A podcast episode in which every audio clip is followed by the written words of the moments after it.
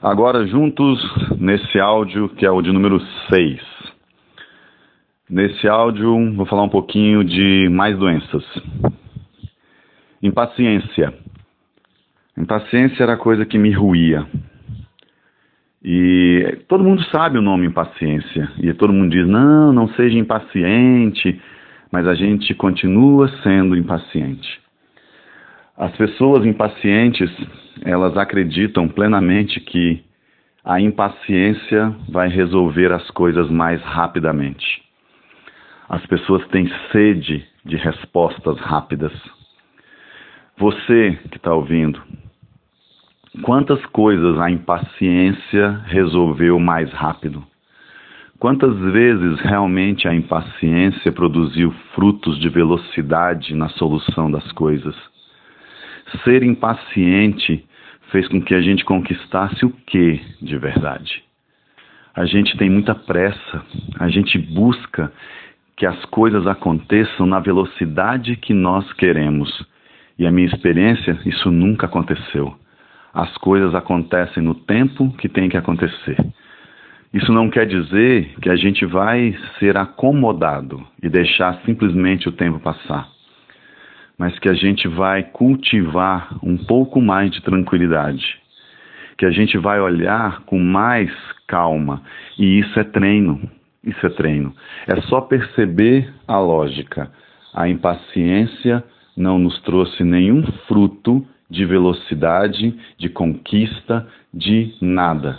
Mas quando eu me torno impaciente, a, a impaciência desperta em mim ansiedade, ansiedade, angústia, angústia, tristeza, e eu entro em todo aquele velho ciclo de porcaria na minha vida.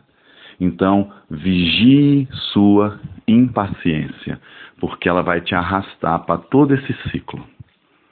A outra coisa é mágoa. As pessoas vivem magoadas. As pessoas carregam mágoa. Eu digo para as pessoas que estão comigo que eu não tenho mais tempo de andar com mágoa. Eu lembro que eu usava mágoa para punir o outro. Olha que loucura. Eu mostrava para o outro que estava magoado para puni-lo. É como se eu dissesse assim: tá vendo? Você me magoou. Tá vendo? Você fez isso comigo.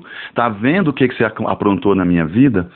E eu entendi que a mágoa não machuca o outro.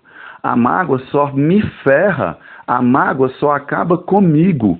E nós vamos ver como acabar com isso. Mas vigie para não andar por aí magoado, por aí dodói, tadinho, magoadinho.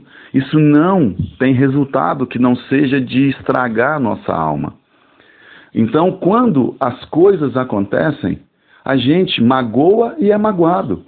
Agora entendam, a maioria das mágoas que nós damos, a maioria, não quer dizer todas, mas a grande maioria das mágoas que nós entregamos para os outros, a gente faz sem querer. A gente magoa muita gente sem querer. A gente fala umas coisas que a gente nem pensou e magoa os outros sem querer.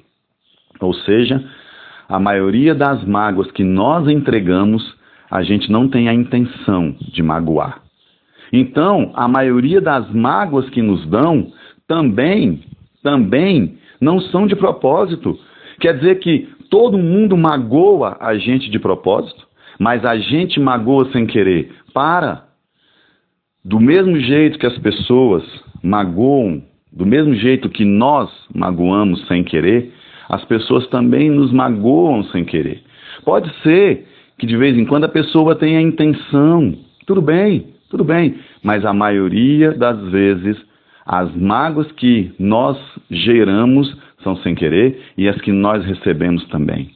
Então não vale a pena ficar de bico, ficar aquele bicão, o bicão para as pessoas como se a gente fosse punir as pessoas. A gente está punindo uma única pessoa, a nós mesmos.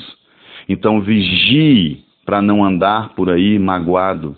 Vigie seu coração para perdoar o mais rápido possível, porque o perdão, ele não liberta a pessoa que te magoou.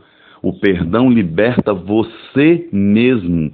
O perdão é um gesto de amor por si. Quando você perdoa, A sua alma é que se liberta, o seu coração é que fica melhor. Mas, Marcos, como? Treino.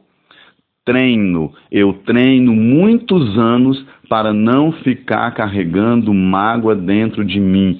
Eu descarto mágoas, eu não as coleciono, como muita gente faz questão de colecionar mágoas. Pense sobre isso, reflita sobre isso, faça suas escolhas. Um grande beijo, sigamos adiante. Valeu!